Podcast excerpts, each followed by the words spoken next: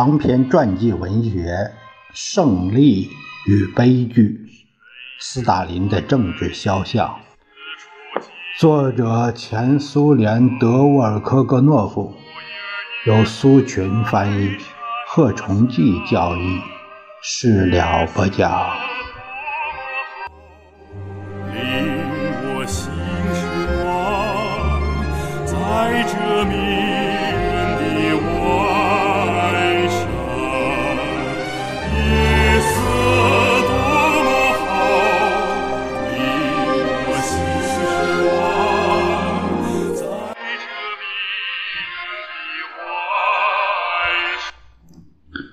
基辅州委原书记库德里亚夫采夫在党的会议上讲话时问共产党员们：“你们写过什么人的检举揭发材料吗？”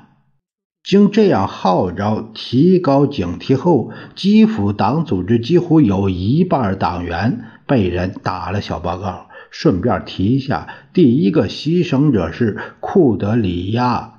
夫采夫本人由斯大林及其周围的人发起的对干部的残酷摧残，不仅造成了干部的短缺，同时出现了告密的恶浪，出现了不少心术不正的人，企图往往能获得成功，企图利用当时的局面。追逐在党、国家和军队工作中的高升。更严重的是，有人纠缠起老账。中央一月全会一九三八年决议指出，有些追求名利地位的共产党员，极力想借开除出党和镇压党员之机，出人头地。和向上爬，极力对党员进行残酷的迫害，借以保护自己免遭别人可能指责缺乏警惕性。钻营家和告密者给党造成巨大危险，但是这一正确的判断根本没有同。最高政治领导人实行的迫害方针联系起来，这个方针才是悲剧和扭曲的深刻根源。谎言就像雪球一样，一个谎言产生另一个谎言，阶级斗争被随意加剧了。斯大林掀起了诋毁和诽谤的浊流，社会面对这股浊流。毫无防护能力，叶若夫内务机关的谎言，法院、检察院的无耻，报纸的谩骂，无数的发言支持公正的判决，造成一种真正的前所未有的严重的悲剧局面。无处了解这种暴行的根源在哪里。求助无门，谁也不能揭露真正的坏蛋。斯大林制造的谎言掌握着千百万人的命运。总书记首先不会放松，他把社会引到那种状态，人们被迫屈服、沉默或者支持一种决定。这些决定的实质，许多人根本不了解。斯大林认为自己有权阉割真实情况，有权为全体人民做出概括，有权确定人民需要什么和不需要什么。列宁留下来的公开性已经被他彻底丢开。迫害运动只有在掩盖真情、伪善和双重性的黑暗中。才能开展起来。一九三七年至一九三八年的创伤难以愈合，不仅与痛苦、荒谬和斯大林肆无忌惮、大搞暴力行动的倒行逆施有关，而且由于丧失了许多天才领导人、经济工作者、科学家、军人、文化工作者，许多灾难也就从此开始了。各地区干部的短缺，难道不正好让人们去争职务、职位？难道不正好让有野心的共产党员占据有利的地位吗？一九三七年二月至三月召开的联共中央全会，在决议中不仅写道。责成内务人民委员部把揭露和粉碎托洛茨基代理人和其他代理人的工作进行到底，镇压他们的任何一点反苏活动。同时，还决定加强内务人民委员部的干部。当时，加强的标准只有一个：盲目的和狂热的执行领袖的意志。当时有良心的人在内务机关是不可能保全自己的。阿巴库莫夫、梅尔库洛夫、叶若夫、贝利亚、科布若洛夫、卢哈泽之流以及其他许多大红人按领袖的意志，把内务人民委员部机关凌驾于人民和党之上。个人专权条件下形成的关系体系，产生许多不择手段的人、夸大其实、歌功颂德的人和阿谀奉承者。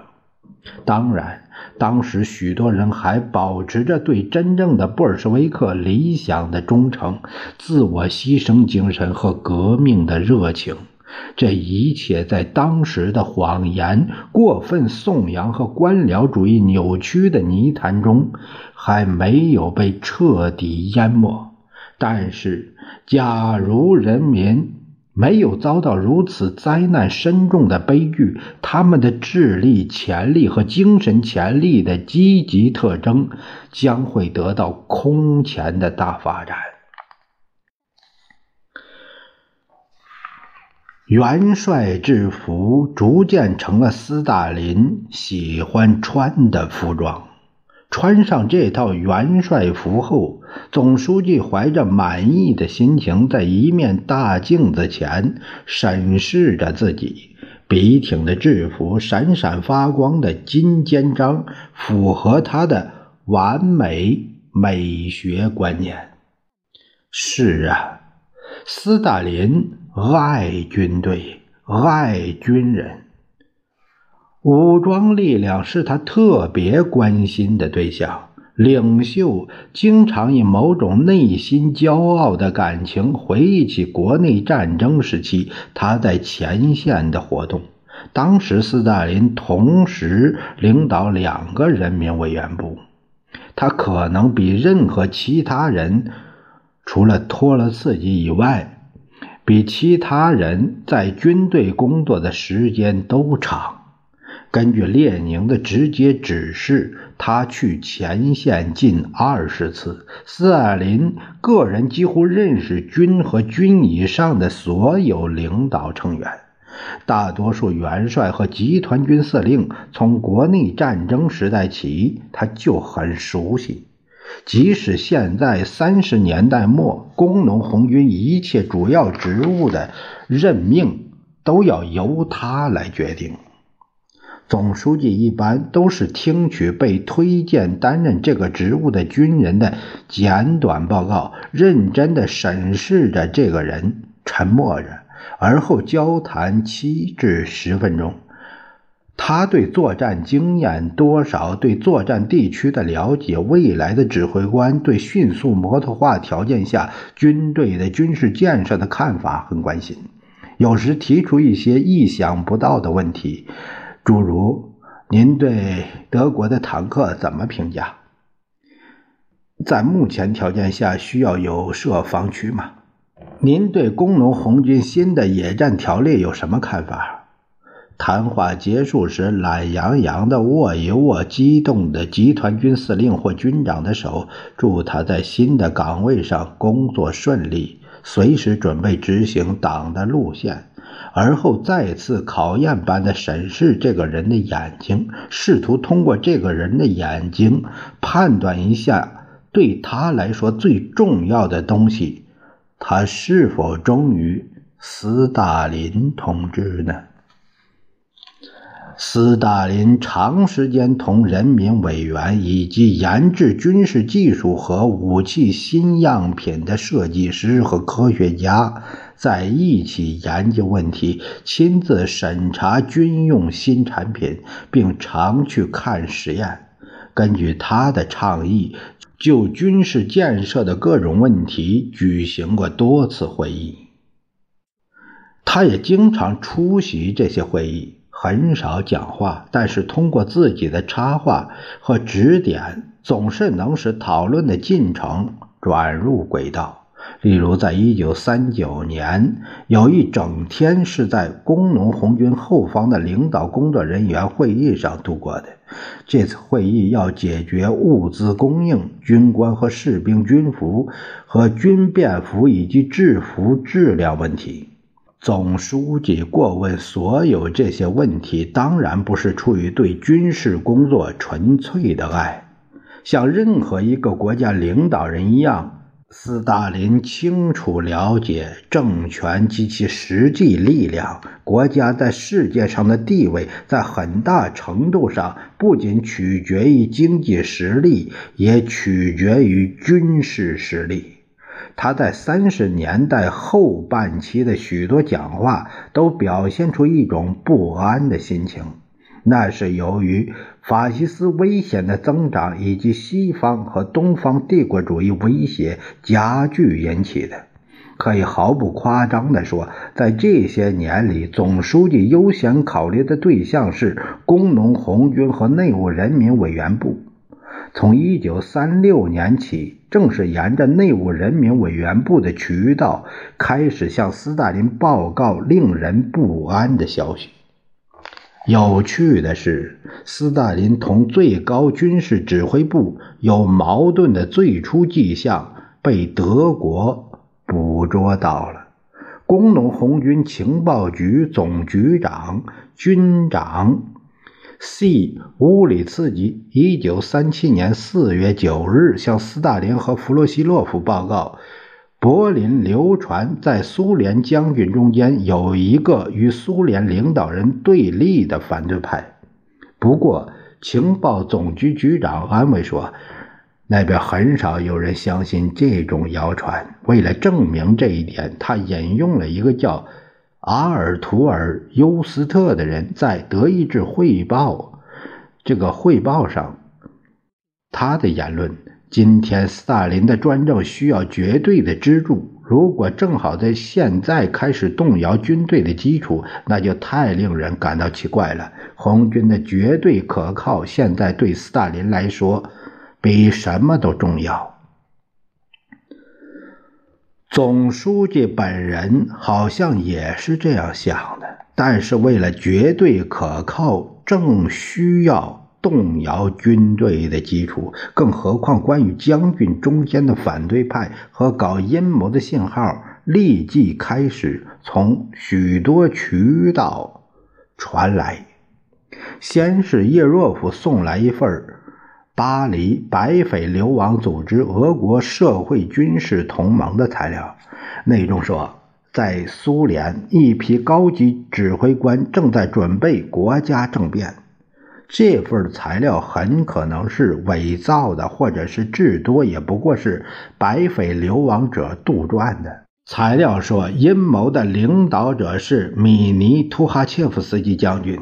斯大林把报告转给奥尔中尼启泽和弗洛西洛夫，并批示：“请你们看看。”没找到斯大林的战友在这个文件上的反应，很可能是这个报告赤裸裸的荒谬性质。没给读过这份报告的人，甚至没给斯大林这个疑心极重的人留下印象。这里应当再次强调指出，斯大林一直非常信赖文件、已经立案的卷宗和内务人民委员部的报告。我们再离开正题，举个例子。三十年代在内务人民委员部一个局，后来又在领袖卫队工作过的 A.T. 雷宾告诉我，当人们口头向斯大林报告米哈伊尔·科利佐夫同外国间谍机关的联系时，开始他对这一情报并没有特别重视。不久前同这位作家的谈话，斯大林还记忆犹新。这位作家给他留下的印象。不坏，但是一个月后，很明显有人非常需要这个。一个月后，当夹着一份告密材料和很了解克里佐夫的人写的两份证明材料的卷宗放到总书记的办公桌上时，斯大林命令对这个编造的案件进行调查。他在思想上甚至想都不想。人们在书面报告中可能欺骗他，制造混乱。斯大林认为，作为领袖，只有他才有这种权利。顺便提一句，叶若夫以及后来的贝利亚特别积极地利用了总书记这个特点，无条件地相信文件、告密材料、情报报告，往往根本都是一些臆造的东西。但都能在斯大林那里派上用场，简直迷惑了他的意志。例如，这种已经发展到荒谬程度的怀疑心理，还表现在他从来不完全相信周围的人、亲人和最亲密的助手。